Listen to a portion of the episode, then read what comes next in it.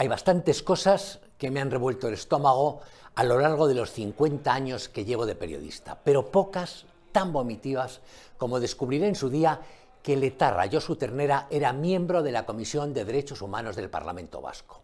Ternera vive actualmente muy pancho en Francia, a donde huyó hace dos décadas para no ser juzgado por la masacre de la casa cuartel de la Guardia Civil. Allí en Zaragoza, los terroristas a sus órdenes asesinaron a 11 personas, incluidas cinco niñas hijas de guardias civiles. Pues poco más de 10 años después, apenas transcurrida una década de ese espanto, su autor intelectual, a quien ahora masajea con reportajes en Netflix. El tal Évole fue elegido diputado autonómico y el 29 de enero de 1999 entró a formar parte de la Comisión de Derechos Humanos con los votos de los proetarras declarados, que ahora son socios del PSOE, y con los de los peseteros del PNV, que ahora sostienen a Sánchez una macabra burla a las víctimas del terrorismo y a todos los españoles. ¿Por qué recuerdo esto? Porque lo de Ternera, como muchos de los desatinos que salpican la política española, además de una aberración, es una muestra de estupidez suicida.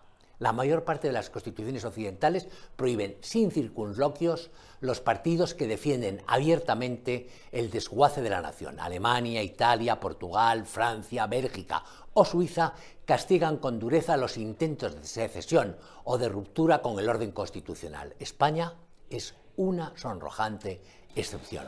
Y para colmo, el socialista Sánchez ha derogado el delito de sedición que llevó a la cárcel a los cabecillas del golpe de Cataluña y está a punto de legalizar, el mismo Sánchez, sus objetivos con una amnistía que santifica el derecho a la insurgencia. El PP, que siempre ha sido muy tímido y melindroso en estos asuntos, descubre ahora que es urgente tapar el agujero en el Código Penal y que el Estado de Derecho tiene que protegerse con mecanismos que impidan a sus enemigos beneficiarse del sistema y atentar contra él, financiados además con los impuestos pagados por esos mismos ciudadanos a cuya patria se ataca. Dado que Vox siempre ha estado en esa tesis, el acuerdo entre Feijó y Abascal para articular una ofensiva conjunta contra las claudicaciones de Sánchez y los errores y pardilladas del pasado tendría que ser muy sencillo.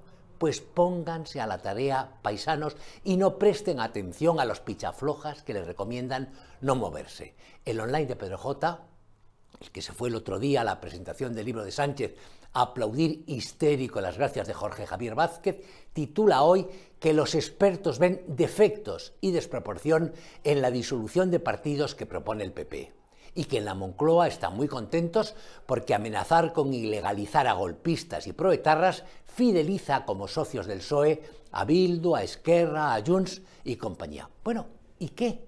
En democracia, ninguna medida es excesiva si su ausencia facilita el éxito de quienes atentan contra ella. A los asesinos, a los golpistas, a los enemigos de España, ni agua.